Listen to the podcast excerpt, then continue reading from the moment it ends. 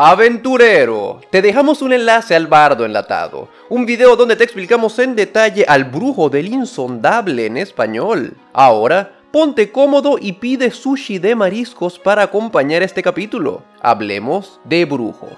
Y vamos a comenzar definiendo qué es un brujo del insondable. Este brujo se me hace bastante interesante. Si quieres la versión resumida, aventurero, este es un brujo que invoca tentáculos. Pero este arquetipo tiene un par de cosas interesantes si lo miras más de cerca. Bueno, en realidad, en realidad no lo tienes que ver ni, ni tan de cerca. Voy a remontarme al episodio que sacamos hace un par de semanas del hechicero sionónico porque este brujo continúa con dos temáticas que tratamos en ese video. La primera es el fetiche extraño que tiene Wizards of the Coast con los tentáculos, y que están plasmándole a Tasha. Pero bueno, si Tasha y Wizards tienen sus aventuras mentales con tentáculos, ¿quién soy yo para juzgarlos? La segunda tiene que ver con este cabal oscuro de Wizards of the Coast que busca activamente joder al explorador y que ahora pareciera querer joder al brujo también. Ahora no solo los exploradores, los pícaros y hechiceros le roban el flavor a los arquetipos del brujo, sino que el mismo brujo se roba el flavor a sí mismo. Vamos. ¿A quién queremos engañar, Wizards? Cosas sobrenaturales, tentáculos, agua. 2 más 2 es igual a Cthulhu. Este arquetipo tiene escrito Cthulhu por todos lados. Y si no es Cthulhu, es inserte aquí cualquier otra entidad Lovecraftiana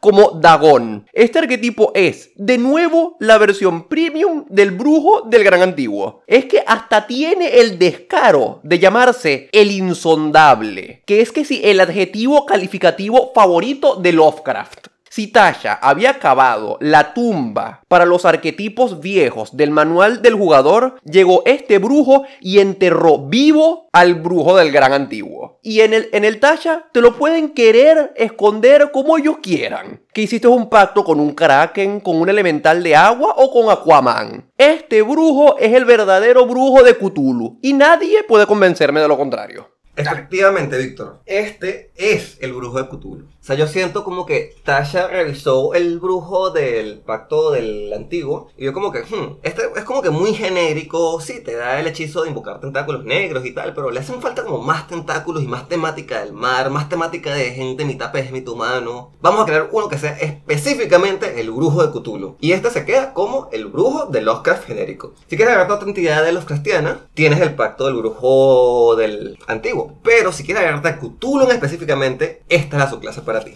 Ya va, ya va, ya va, ya va, ya va. Aventurero. Steven está en las profundidades del océano tratando de hacer un pacto con Cthulhu y por eso suena como si estuviera ahogándose dentro de una pecera. No es porque se nos pasó la mano con los filtros, ni porque no podemos costearnos mejores micrófonos por ser inmigrantes venezolanos y estar atrapados en Latinoamérica. No.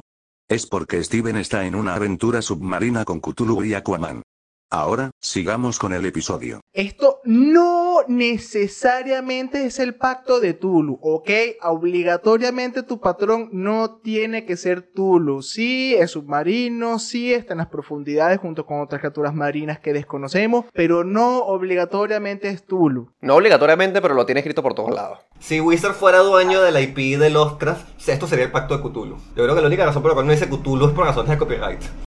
Como dije, esto no necesariamente tiene que ser Tulu. Puedes irte por cualquier otra aberración marítima, tipo hay de sobra en las profundidades. De hecho, podrías incluso, si quisieras hacerlo, el brujo del plancton pensante, y tienes literalmente un ejército de mini patrones, lo cual sería bastante cool en ese aspecto. Pero sí les doy la razón en algo, de que por algún motivo extraño, todo es tentáculos con este brujo. En lugar de hacerlo con algo genérico, con aletas o darte opciones anestéticas, no, no, no, no, son tentáculos. Eso sí les doy la razón, pero no necesariamente tiene que ser Tulu. Tulu también tiene alas, Tulu es enorme, no es solo un calamar gigante. Y segundo, a diferencia del antiguo, esta cosa no te da ventaja ni resistencia con chequeos de inteligencia. Pues claro, porque carajo, porque carajo Cthulhu que quisiera darte ventaja en chequeos inteligentes, no le quiere comerte el cerebro. Pero ese es el punto. Tulu sí está relacionado con la mente, al igual que cualquier cosa de, del antiguo. Espacio, psíquicos. Esta cosa simplemente se la pasa nadando con- buscando a Nemo. Y a Cthulhu.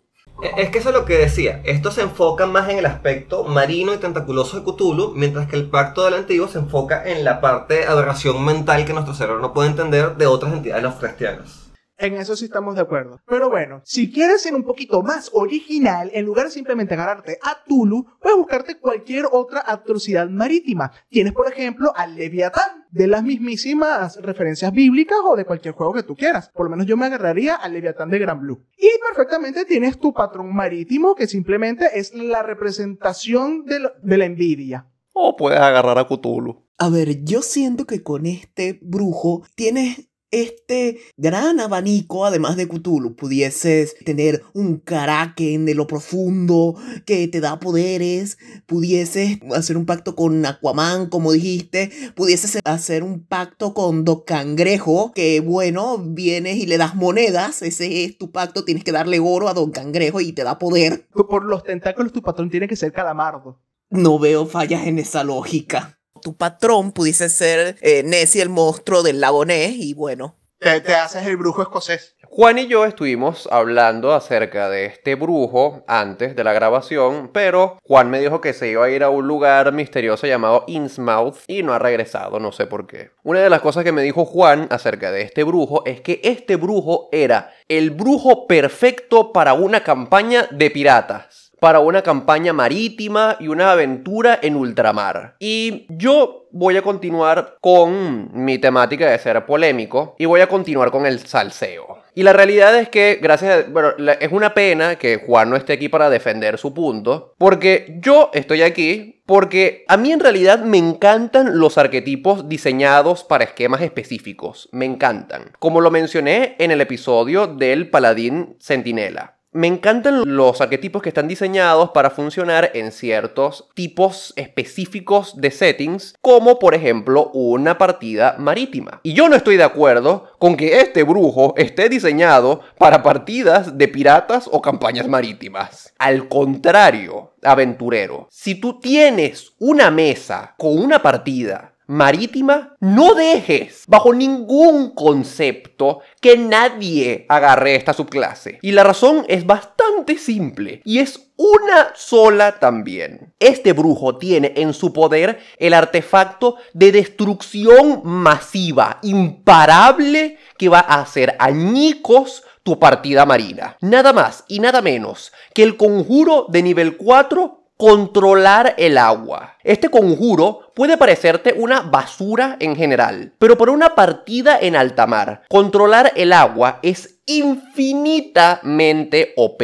Es uno de esos conjuros que, como son extremadamente situacionales, no están ni una pizca de balanceados ni regulados por ningún lado. ¿No me crees? Pruébalo por ti mismo. Anda, ponle una flota de barcos de guerra a intentar ganarle a tus aventureros en una canoa. Y mira cómo el brujo este hace pedazos tu encuentro lanzando el ataque especial de Moisés y abriendo el océano en dos partes debajo de los barcos enemigos y ahogando a una legión de soldados en 6 segundos utilizando un espacio de conjuro. A eso se le dice envidia. Cuando viene y tu subclase sí funciona en el ámbito que tiene que funcionar. De hecho, no solamente puedes usar el hechizo insignia de Moisés, también puedes usar el hechizo insignia de Poseta Marítima y tiene un rango ridículamente grande. Contra naves es particularmente fuerte. Pero bueno, algo que quiero contar respecto a eso, Víctor, es que lamentablemente el hechizo de control de agua no es como que sea un hechizo particularmente raro, lo aprenden clérigos, druidas y magos. Entonces, si vas a tener una partida marítima, lo más probable es que alguien en la partida tenga este hechizo y te vaya a joder la vida. Así que deberías estar preparado como máster. Si vas a permitir esta subclase en tu partida, o a un mago, o a un druida, o lo que sea, tienes que tomar una consideración bastante grande entre si vas a, a dejar que ese conjuro exista en tu mundo. No, no, no, por supuesto que existe. ¿Y sabes quién- quiénes también lo tienen? Los enemigos. Porque tú, ¿cómo te vas a lanzar al mar sin aprovechar que puedes controlar el agua? Por lo menos un lanzador de hechiceros tiene que tener cada navío. Pero es que ese es el problema. Las batallas en la partida se resumen en cuál lanzador de conjuros sacó la iniciativa más alta y obliteró al otro equipo. Entonces, o tus jugadores obliteran a los enemigos o haces un TPK. No necesariamente. Creo que aquí el problema viene por otra situación distinta. Primero recuerda que también tienes el hechizo nivel 4 de invocar elemental de agua y creo que nosotros tenemos ya un poquito de experiencia previa en lo que es enfrentar un elemental de agua en medio del mar, dígase no divertido. Y yo creo que el problema aquí viene con hechizos de nivel 4, hechizos de nivel alto en general. Si quieres tener una partida marítima que no se vaya en mierda, hazle level 1, empieza el level 3, que sea una partida corta, que estar en el mar sea de hecho algo interesante y un desafío y no algo que con solo usar un par de hechizos ya soluciones. Tú dices que esto de que tus enemigos y tu party tengan controlar agua como conjuro puede ser algo que se que decida una pelea en 6 segundos. Pero no, si los dos lados tienen controlar agua, el conjuro no es tanto como que, bueno, las embarcaciones deberían resistir aunque sea un poco dentro de un tornado así, tipo la película de Piratas del Caribe. Entonces tienes a dos lanzadores de conjuros moviendo todo el océano a su alrededor para tratar de beneficiar a su bando. Entonces teniendo una pelea épica en donde vienen e incluso el mar lucha uno contra el otro. Esa sería la opción épica y es una opción chévere, pero eso solamente si tus jugadores quieren. Eso tendrías que cuadrarlo con tus jugadores, porque literal el conjuro te deja en un turno agarrar una cantidad ridícula de agua, abrirla en dos partes. Literal la abres, no sé, no tienes que nada, son 6 segundos. Abres el océano en dos partes, el barco cae entre los dos muros de agua y lo cierra, weón, y el barco queda sumergido bajo el agua. Son 6 segundos, no hay ningún tipo de epicidad, no nada. 6 segundos y hace eso. Pero sí, no, en general ese también es un problema que yo tengo, pero es con el esquema de juego de niveles épicos. Muchas veces los jugadores se les olvidan que técnicamente lo mismo que está disponible para ellos también está disponible para el mundo y si se los lanzas de vuelta pueden llegar a molestarse bastante porque entonces se sienten minimizados o, o que le estás quitando justamente ese power trip, ese viaje de poder que deberían tener en su aventura. Énfasis en el deberían. Y no te digo que el conjuro no debería existir. Pero no debería ser dinero del 4. Debería ser un conjuro muchísimo más de mayor nivel. Me parece que nivel 5 sería justo para el conjuro. Lo que dice Luis es cierto. Tú podrías utilizarlo como una, una forma de justificar una batalla épica que se ve así brutal y toda la cosa, pero eso solamente si tus jugadores quieren. Porque si tu jugador tiene que controlar el agua y quiere abrir el agua en dos partes y lanzar a, a los enemigos para abajo y matarlos a todos de un solo golpe, lo puede hacer. Si él le da la gana de acceder a que la pelea funcione de otra manera, está bien, se puede hacer, pero el, tu jugador puede decir, ay, me estás nerfeando y no, y no, no acceder y punto. O no, simplemente pudieses tener el conjuro preparado, tipo, y el trigger es, si se abre el mar alrededor mío, yo lo vuelvo a cerrar.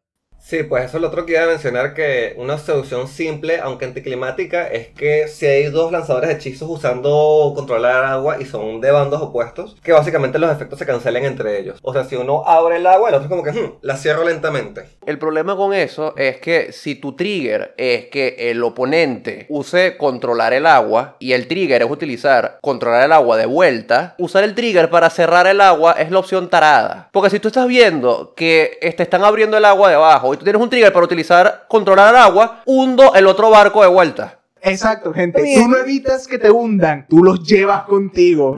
Yo creo que algo que debería ser muy claro para cualquier persona jugando Dungeons and Dragons es que todo lo que tú puedes hacer lo pueden hacer los enemigos. Y Steven estaba mencionando el Power Fantasy de Dungeons and Dragons de, oh, tengo una magia increíble y puedo hacer cosas, lo que puede hacer Moisés y tal. Pero tienes que entender que eso no es una magia única, una habilidad especial tuya, sino es algo que existe en el mundo. Como el viejo dicho de que solo aquel que está dispuesto a morir por una espada puede usar una espada. Es lo mismo en un Dragon, solo aquel que está dispuesto a morir por magia puede usar magia. Pero eso es algo que, como decía Víctor, tienes que hablar con tu party antes de empezar la partida. Y se llega a un acuerdo en el cual la party ya como que esté consciente de lo que se va a enfrentar. No necesariamente spoilearles cómo va a ser la trama de la partida, sino, conchale, estar conscientes de que este sitio existe, es problemático para la partida, vamos a ver cómo lo manejamos. ¿Qué rol dirías que tiene un brujo del insondable en un grupo de aventureros a nivel mecánico? Control. Vamos de nuevo con la temática del druida de las esporas. Este es un personaje que puede hacer un daño particularmente decente, ya de por sí es brujo, ya eso tenemos explosión sobrenatural, así que qué importa. Pero, no, descarga sobrenatural, así que qué importa. Pero particularmente los hechizos o los rasgos que te da esta clase para lograr mantener a raya el enemigo o para ayudar es bastante conveniente. Ese tentáculo que invocas es más útil de lo que piensas para tratar de evitar o que se acerquen a tus aliados o que le hagan daño a tus aliados. Y sobre todo a nivel 14, el lograr huir de manera justificada y mágica de un combate muy por encima de tu nivel, la verdad es más necesario y más sorprendente de lo que la gente piensa. Uno diría, no, es que nunca vas a escapar. No, no, no, no. Justamente a niveles épicos, una buena aventura debería obligarte a estar en situaciones de riesgo donde deberías pensar, vale la pena que me quede aquí. Estoy en desacuerdo con Steven. Yo no veo a este brujo como un brujo controlador porque no, le veo dotes para ser un controlador. La mayoría de los dotes que veo son de utilidad porque estás en el agua y el tentáculo de lo profundo. Estoy leyendo el dote y lo vuelvo a leer y lo vuelvo a leer y no veo que el tentáculo tenga AC, tenga HP, tenga algo, puedes interactuar con él. No, no, no lo veo como que sea una mascota. Lo veo más como el conjuro este de los clérigos, arma espiritual, que invocas un arma así fantasma que le empieza a caer golpes al enemigo y nadie puede interactuar con eso. Lo único que hace es daño. Y tomando eso en cuenta, en partidas de nivel 1 al 10, este es un brujo que lo que más probable va a estar haciendo es estar en la parte de atrás del combate, usando los hechizos de brujo, disparo électrico, haciendo daño, mientras el tentáculo está haciendo aún más daño. Entonces es cierto que en partidas de nivel bajo, este es un brujo para hacer daño. No tanto daño como el Hexblade o otras clases, pero es daño que puedes hacer constante y desde lejos estando seguro. Yo sí pienso como Steven de que esto es un brujo que sirve bastante para el control de los enemigos y para proveer zonas en las cuales la parte esté más segura. A niveles bajos tiene conjuros como onda tronadora, silencio, tormenta de, de, de escombros, que genera una zona en la cual la party puede luchar mejor. También tiene este rasgo con tu tentáculo que te da incluso mayor control sobre una zona, más daño y a niveles altos puede evitar que te hagan daño. Da entonces esta zona en general de lucha en la cual tu party va a tener ventaja en general en las cosas que haga. Eso es una idea que es interesante, la entiendo, pero perdónenme por llevarles la contraria, voy a sacar mi lado min maxing al más fuerte a relucir aquí. Hasta nivel 11, o sea, digo, hasta nivel 10, un brujo solo tiene dos conjuros por combate, suponiendo que tenga la oportunidad de tomar descanso corto entre cada combate. Si no tiene la oportunidad de tomar descanso corto, o es con el tipo de masters que usan pocos encuentros al día, o un encuentro difícil al día, es aún más limitado. Y vamos a ser honestos, tormenta de escombros o tormenta de nieve no, no es un buen hechizo. Silencio es bueno, pero solamente si te estás enfrentando a magos. Si no te estás enfrentando a magos es prácticamente inútil. Lo más probable es que uses uno de esos espacios de conjuro en usar maldición y el otro espacio de conjuro te lo guardes para una emergencia y estés desde lejos tirando disparos éldricos. Y entre los disparos éldricos más el tentáculo vas a estar haciendo una cantidad de daño considerable, constante, sin tener que invertir tus recursos. Y si estás usando esos spell en hechizos de control es como que siento que lo estás desperdiciando un poco. Y ese siempre ha sido mi problema con los brujos. La cantidad tan limitada de spell que tiene y el hecho que dependan de que tu master te dé descansos cortos constantes. La cosa es el rango del tentáculo. Tú invocas tu tentáculo desde lejos. Ay, el enemigo se aleja del tentáculo, ya no, no haces nada. se acerca a ti, te coñace y ya listo. Tienes que estar tú cerca del tentáculo para que se te sea útil. Y lo que no contabas tú, Alejandro, es que el daño también es otra forma de control. Alejandro tiene razón, lo mejor de hecho con este brujo no es que tú estés cerca del tentáculo, es que tu party, porque hay que recordar, esto es un juego de grupos, tienes una party, no a las clases autosustentables. Tu party debería estar al frente cayendo a golpes mientras tú estás en efecto atrás lanzando descarga sobrenatural. Y tu tentáculo está ayudando a los que están al frente, sea bárbaro, guerrero o paladín, aguantando golpes y ayudando a que reciban menos daño, sobre todo a nivel 6 con justamente la defensa o reducción de daño que puede hacer esta subclase. Por eso hago énfasis. Esto sigue siendo control. ¿Por qué? Tienes daño a distancia para evitar que se acerquen. Y otra manera es poder apoyar a los que van a estar al frente recibiendo el agro, por así decirlo, como si fuera un videojuego. Pero funciona. Ellos evitan que te hagan daño a ti y tú ayudas a que ellos sigan haciendo daño en el frente. Realmente agradezco que Steven haya, haya entrado y haya dicho porque a mí me triggeré infinito que la gente diga que tal rasgo es malo porque solo no funciona. Es como, man, te das cuenta que Dungeons and Dragons es un juego de equipo, ¿no? Pero bueno, tampoco estoy totalmente de acuerdo con Steven, porque esto, eh, eh, eh, entiendo su perspectiva, puedo entender el tren de pensamiento, pero, pero hacer que los enemigos mueran más rápido porque tú les estás haciendo daño no, no, es, no es control. Eso, eso es daño. O si quieres llamarlo de otra manera, si no quieres llamarlo daño y quieres buscarle otro nombre, yo te tengo el nombre para eso. Y son los roles que a mí me parece que tiene este arquetipo, que es soporte ofensivo y romper partidas marítimas. Estos son los dos roles de este, de este arquetipo. Y por soporte ofensivo me refiero al tipo que anda saboteando al enemigo con daño y efectos adversos. ¿Y cuál es el efecto adverso primordial de esto? Y regresando al ejemplo que dice Steven con el bárbaro, tú pones al tentáculo y ahí es el momento en el que tú dices, ay, Víctor es un máster de mierda. Víctor siempre quiere joder a sus jugadores. Pero Víctor, si tú invocas al tentáculo detrás del enemigo, Víctor te da ventaja de combate por flanqueo. Ah, qué lindo. Es casi como si no dieras tu parte. Pero recuerda que eso es una regla personal tuya si estamos acotándonos a las reglas del libro, el tentáculo no es una criatura, no es un aliado, no cuenta para nada de eso, porque honestamente, si lo fueras a hacer así, habría que darle como HP y AC al tentáculo. Pero el tentáculo literalmente lo estoy viendo como el hechizo del clérigo de... Es una cosita ahí medio espiritual, medio extraña, que nadie puede interactuar con ella, lo único que hace es dar golpes. Y bueno, recibir golpes para, para el bárbaro. Si lo planteas como tú lo planteas, tendría más sentido. Y es cierto, esto es más que nada un soporte ofensivo. Mm, siento que más marcado en la parte ofensiva que la parte de soporte, porque vamos a ser honestos, entre crear una zona donde está cayendo hielo y es terreno difícil y tal, que te gasta tu concentración, que es el hechizo de, que estaba mencionando Luis, o simplemente echarle un rayo y matarlo, y no tienes que gastar tu concentración, es como que... Mm. Perfecto, entonces no te damos ventaja por flanqueo, te damos ventaja por ataque sorpresa por la espalda, como se supone hace usualmente un pícaro. Lo que pasa es que la tormenta esa también rompe concentración, así que ves al mago y lo tiras, y puedes tirarle un rayo, sí, pero ¿y si pasa? Nada, todavía sigue manteniendo el conjuro, pero con la tormenta puedes hacer un chequeo y luego otro y luego otro Está, bueno, no importa. El punto es que este tipo tiene tentáculos y, tiene tentáculos. ¿Qué más quieres, aventurero? Tiene tentáculos. Eso es lo que Doño Sandrón quiere que tú juegues. Y Tasha también tentáculos. Eso es lo que todo el mundo quiere. Y hablando de invocar tentáculos, vamos con la parte jugosa. ¿Cómo jugarías a un brujo del insondable con un ejemplo de la cultura pop o con un concepto interesante, original? Vamos a empezar por Luis.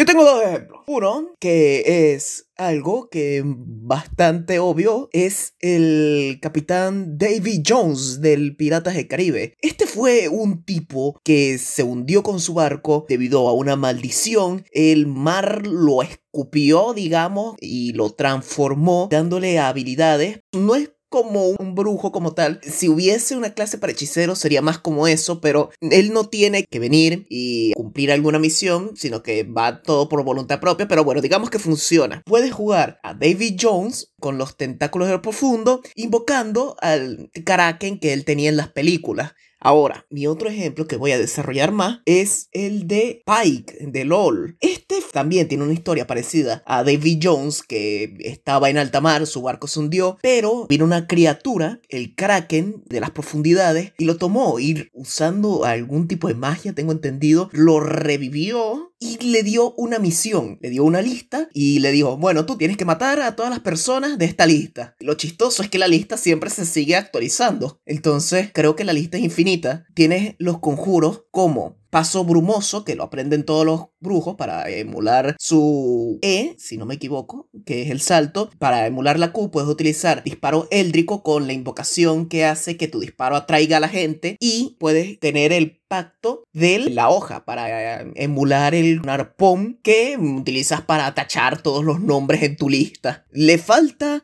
el aspecto tentaculoso, pero bueno, no se puede tener todo en la vida. Tiene todo el flavor, pero no las mecánicas. Y por último, pudieses emular Sue eh, con el movimiento que tiene, con la teletransportación que le da a nivel 14 para moverse en cuerpos de agua. Recordemos que Pike también puede respirar bajo el agua y es casi un zombie, por lo cual no recibe mucho daño por frío, así que eso justifica también la resistencia al frío que tiene esta subclase. Yo no sé nada de LOL, pero sí he visto Piratas del Caribe y de hecho es bien interesante porque caemos en, el, en el ejemplo que dije yo en el druida de las esporas. Si tienes a un Davy Jones, puedes utilizar su rasgo de nivel 10, el de, el de los tentáculos de Eva pero lo haces a niveles épicos y en realidad es el Kraken. Y me encanta. Yo traje un ejemplo un poquito particular. Yo voy a hablar de Ariel de la pequeña sirenita. Vamos a empezar hablando de este ejemplo. Primero, ¿quién es tu patrón? Tu patrón es obviamente Úrsula. Cumple con todos los requisitos. Es un ser extremadamente poderoso y mágico del fondo del mar con quien tú hiciste un pacto a cambio de obtener poderes. Y es un pulpo. Tienes los poderes tentaculosos. Y es interesante porque entre las habilidades que tiene Ariel, tiene acuapatía. Es capaz de hablar con cualquier fauna del mar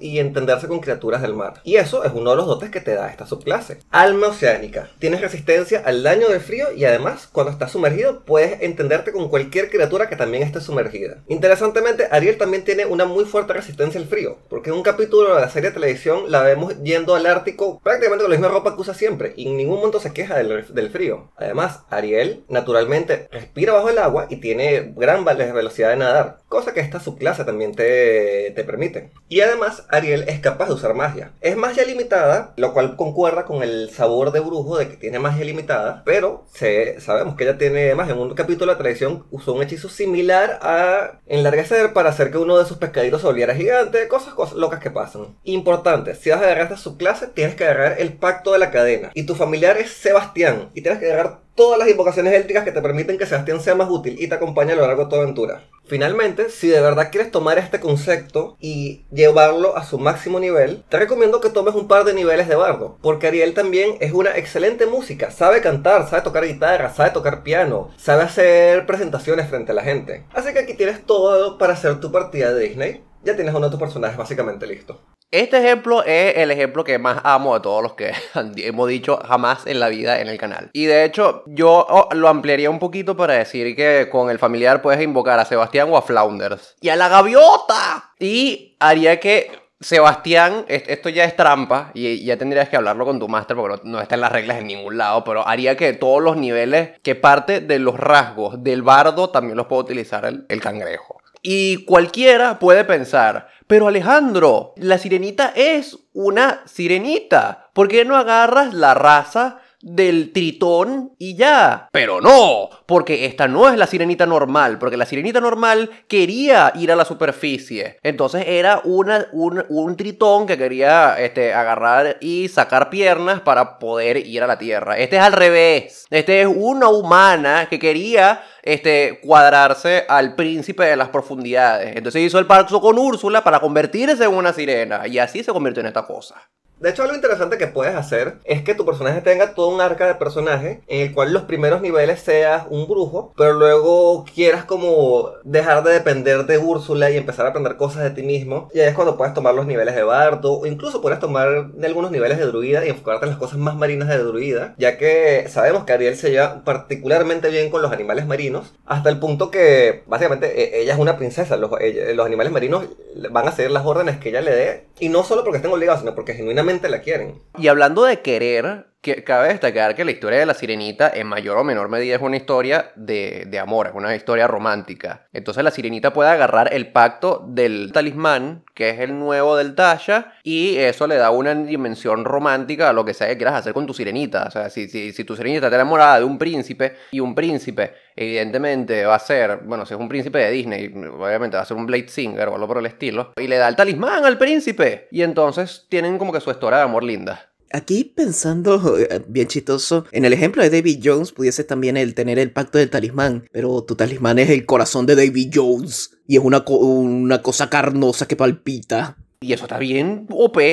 Yo ahorita sigo diciendo que tu pacto es el pacto de la cadena para poder invocar a Sebastián o a Flanders como tu familiar. Pero lo que dice Víctor es otro enfoque completamente válido que puedes tomar. Así que tienes la opción. Tienes la opción romántica o la opción vives con tu cangrejo. ¿A quién prefieres? ¿Al humano o al cangrejo? Decide. Obviamente el cangrejo. Yo no les traigo uno, les traigo dos ejemplos hoy. El primero es un concepto que por temática me gusta y es perfecto para la construcción de un personaje. Por mi parte, les propongo como brujo del insondable al capitán Ahab de la novela de Moby Dick. Su pacto es el del arma, específicamente su arpón con el que lanza su ataque final a Moby Dick antes de ser arrastrado a las profundidades. Y su patrón es ¡Sorpresa! Moby Dick. Esta es la historia de un brujo que tras recibir poderes para poder surcar los mares decidió traicionar a su patrón después de que el último sacrificio que le exigió le hizo perder una pierna. Es la historia de un personaje que absorbe poder del patrón para ir en contra del mismísimo patrón. ¿Y dónde entra el tentáculo que invocas con esta subclase? Me,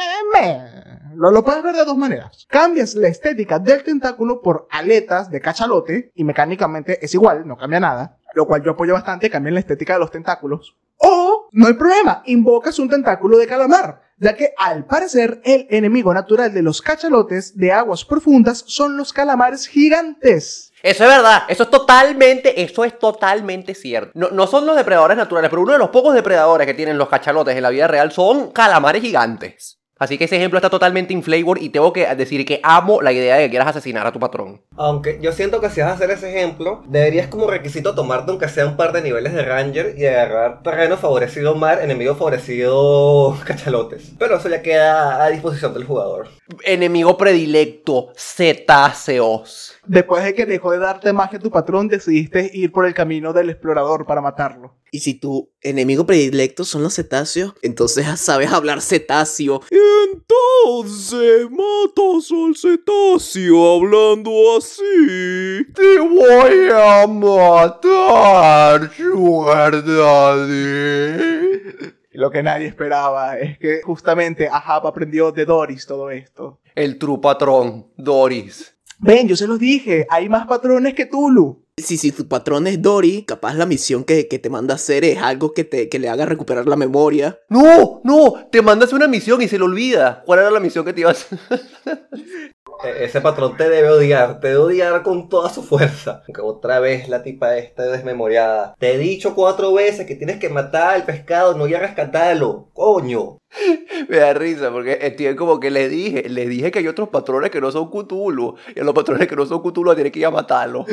porque no son Cthulhu. Lo que pasa es que creo que Cthulhu es uno de esos patrones en lo que no considerarías la opción de ir a matarlo. O al menos si lo haces probablemente no te vaya a salir muy bien. Y ya que hablamos de temáticas de piratas, ¿por qué no nos vamos a un setting un tanto más acorde como el que hizo Luis antes? Vamos a fusionar League of Legends con el Capitán David Jones. ¿Y cómo tenemos esa mezcla? Pues muy fácil, el Kraken de League of Legends en aguas turbias. Tenemos a Iyaoi, la sacerdotisa del Kraken. Y sí, yo sé que la gente le dice Ilaoi, me importa. Ella es perfecta para este arquetipo desde su flavor hasta sus mecánicas. Algunos dirán, ella es más un clérigo, no un brujo. Y yo les digo, ilusos. Un brujo, según Calabozos y Dragones, no es más que un clérigo que adora algo que no es un dios, sino otro ser poderoso. Así que sí, ella es un brujo del insondable. Su pasiva, profeta de un dios antiguo, es el equivalente al rasgo de nivel 1 de tentáculos de las profundidades de esta subclase, en el que invocas un tentáculo en el campo de batalla.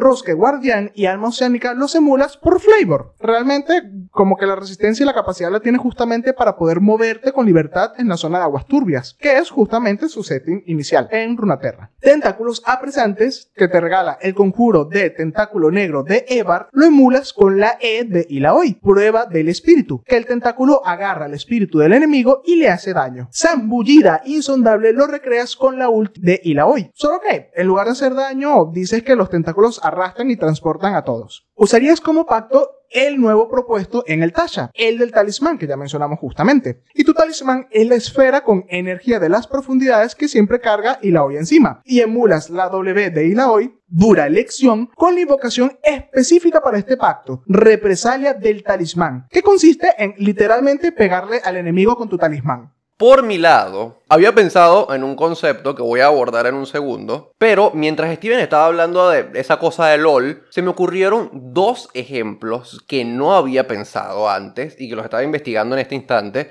y me parece un sacrilegio no mencionarlos. Como se me acaban de ocurrir, le voy a pedir a Alejandro que me ayude a completar un poquito el flavor de estos ejemplos, pero es un ejemplo de brujo y un ejemplo de patrón para el brujo. Y los dos son de Magic. Si quieres ser un brujo de Magic, puedes ser el Planeswalker Kiora.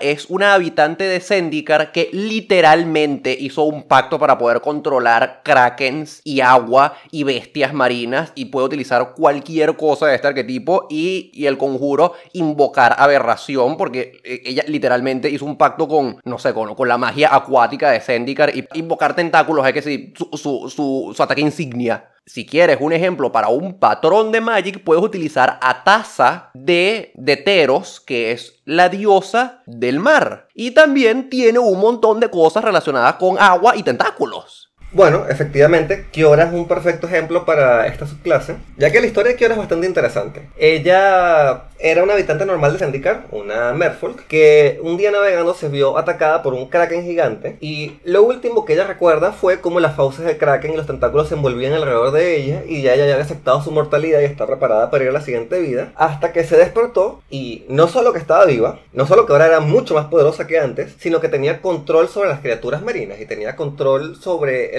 Y es interesante porque a lo largo de la historia ella hace pactos con varios de los leviatanes interesantes y poderosos de, de. Cuando los Eldrazi atacan Zendikar, ella fue la primera línea de defensa comandando un ejército de criaturas marinas, tentáculos y los krakens legendarios de Zendikar. Y finalmente, ella efectivamente, ya que mencionaste a Taza, es interesante porque ella fue a Teros, el plano de Taza, y se enfrentó directamente a Taza. Y no solo que se enfrentó, sino que la derrotó. Derrotó a la diosa del mar y se robó su tridente. Bueno, su vidente. El vidente de Taza solo tiene dos picos. Y gracias al vidente de Taza, eso le aumentó aún más su, su habilidad de manipular el mar y las criaturas dentro de esta. Con el vidente es con el cual puedes usar tu hechizo de controlar el agua tu dote de nivel 10 de invocar tentáculos, lo puedes hacer similar a lo que habíamos hablado con David Jones, es invocar un kraken en vez de ser un chorro de tentáculos negros sin sentido de masa, no, es que estás invocando un kraken en el sitio, que es lo que está contando como el hechizo. Y tengo que decir que me encanta que este dote no diga que el daño no rompe la concentración del hechizo, algo que ya habíamos mencionado antes, pero bueno. Y los demás dotes de la subclase los puedes ir justificando con las habilidades que ya tiene Kiora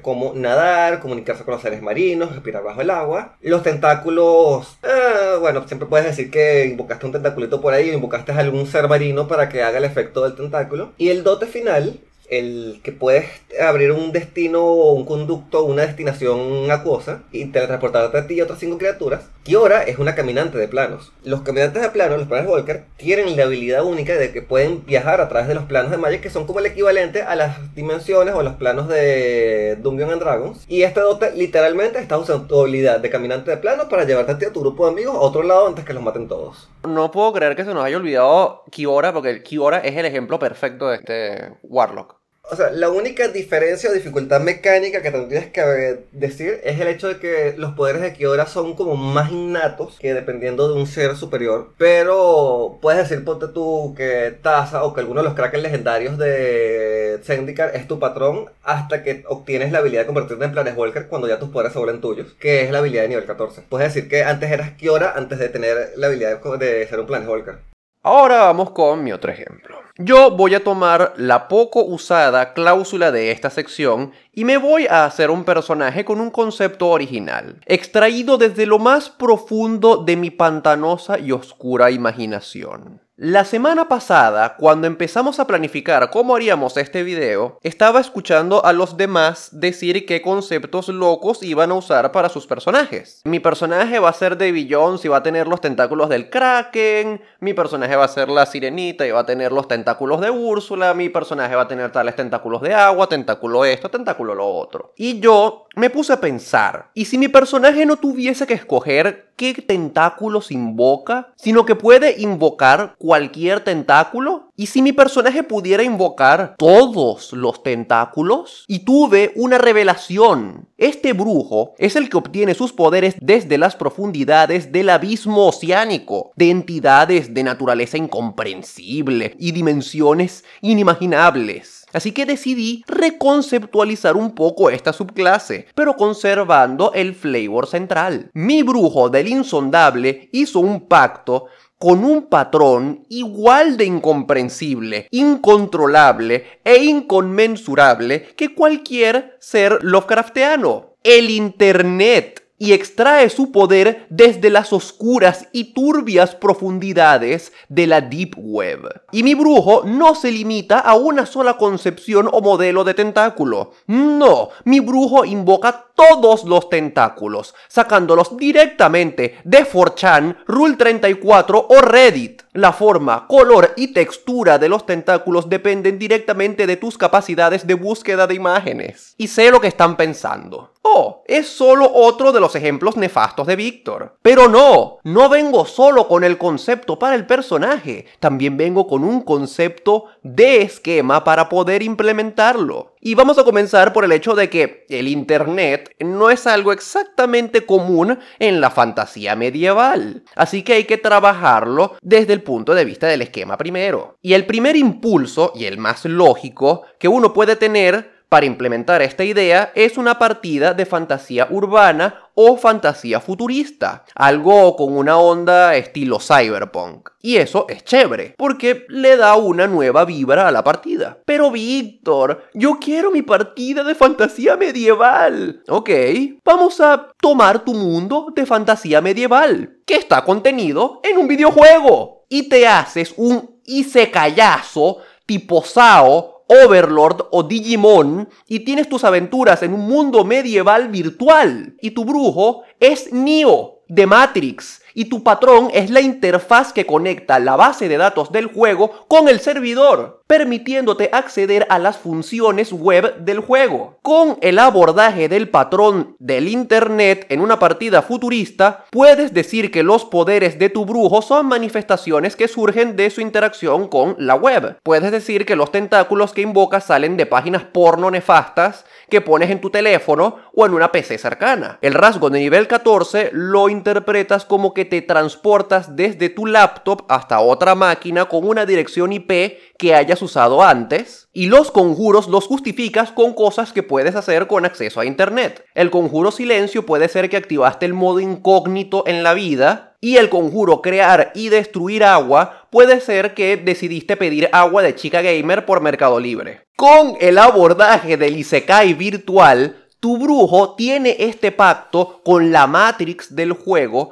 y todo lo que hace se justifica con que modea o glitchea el juego de alguna manera. Los tentáculos son parte de los códigos de diferentes monstruos que compilas frente a ti y a los que les puedes cambiar los skins. El rasgo de nivel 6 puede ser que alteras el código de la barra de HP de tus aliados para darles más vida y los conjuros pueden ser claves trampa que le metes al juego para activar vainas locas como en Age of Empires. En cualquiera de los dos casos, tenemos que recontextualizar otra cosa, el agua. Y vamos a decir que tu personaje, y solo tu personaje, puede tratar el agua como una especie de acceso a los niveles profundos de la web. Tu personaje se tira al mar y en vez de quedar bajo el agua, entra a un espacio virtual que es como la internet. La velocidad de nado y la respiración acuática son simplemente para poder navegar en este espacio virtual. Y no vas a estar hablando con peces. No, no, no, no, no, no, no. Los peces van a ser bots y unidades de datos pequeños como cookies o trozos de bases de datos de los cuales puedes obtener información. Incluso puedes hacer que, dependiendo de en qué lugares se sumerja el brujo, este pueda entrar en salas de chat o en foros en la internet. Y los peces son de hecho gente real que están metidas en esas salas. Y así es como tomas un ejemplo nefasto y lo envistes en creatividad. Yo soy un tipo medio loco, pero tengo clase. Tu ejemplo me parece extremadamente creativo, loco y nuevo. Y de hecho, hay algo que muy poca gente se acuerda, que es el arcana descubierto de magia moderna. Y es un arcana descubierto que está hecho para hacer una partida en un setting de fantasía urbana. Y incluye una serie de hechizos maravillosos con unos nombres tan divertidos como hackeo arcano, fantasma digital, descomponer, pero no descomponer a nivel de piel, sino descomponer a nivel de electrónicos, que es básicamente eh,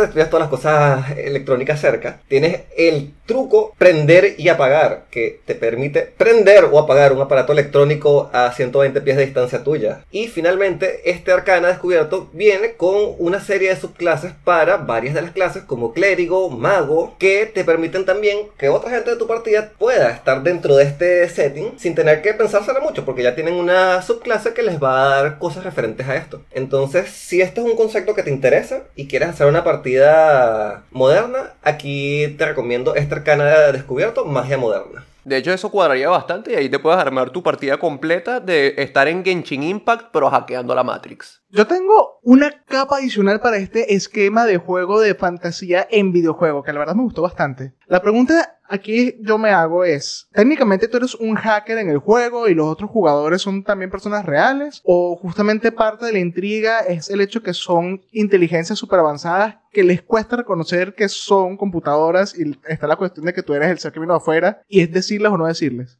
Yo diría que eso depende del esquema de la partida ya. O sea, tú puedes hacer una partida que sea fantasía urbana y literalmente estás en una ciudad donde hay magia. Y la gente que sabe de Magic sabe que el, uno de los sets que están anunciados para el año que viene es Kamigawa de Dinastía Neón, que es Kamigawa 2000 años en el futuro. Y es un Kamigawa cyberpunk. Y básicamente eso sería un setting donde simplemente eres un humano o eres un ser cualquiera. Estás en un mundo donde hay tanto magia como tecnología. La otra opción de que estás dentro de un Isekai dentro de un videojuego, ya es algo que lo puedes manejar dependiendo como tus jugadores quieran, porque los Isekai típicos tienen como meta el volver al mundo real. Aunque usualmente nadie quiere salir del mundo Isekai, pero bueno. Pero el hecho de que tus jugadores no sepan que están dentro de un videojuego puede ser una trama perfecta para una partida de suspenso y misterio. El mago, que sale mencionado en esta arcana descubierto, se le imponen de tradición arcana tecnomancia. Y no voy a hablar mucho acerca de eso, solo quiero hablar de dos habilidades. Una es programar hechizo, que es que literalmente programas un hechizo dentro de un aparato electrónico y pues el hechizo se queda dentro del aparato electrónico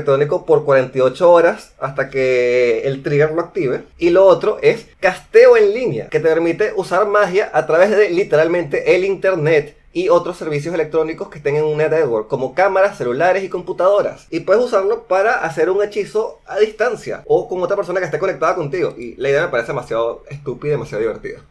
Y tú, aventurero, ya que vimos que podemos extender este término de las profundidades a cosas como el Internet, dinos en los comentarios a qué lo extenderías tú. ¿A las profundidades de qué te irías para poder conseguir un patrón? Ares de 20 no se hace responsable de los lugares en donde pongas tus tentáculos. En el siguiente capítulo de la Masterclass vamos con la siguiente subclase del brujo. El brujo que es literalmente Aladín. Ningunos tres deseos. Estos genios solo te darán poder si firmas un contrato con ellos. Mira el siguiente video y te aseguro que tendrás nuevas ideas para tus partidas. Compártelo con tus amigos y encuentren la forma de convertir esto también en una chollo. Se los aseguro, yo voy a encontrar la manera. En la descripción también te dejamos unos enlaces para otros canales muy buenos con contenido geek en español y videos que puedes usar para despertar tu imaginación aventurera y crear personajes memorables. Nos vemos en el siguiente video castea el conjuro de locura a los enemigos abriendo salas de chat furros y se los mete en la cabeza. Pero yo dije lo de, invocar tentáculos de Forchan, no puedo criticar a Luis. Es que Loki mi ejemplo era el brujo del hentai, lo que no quería decirlo.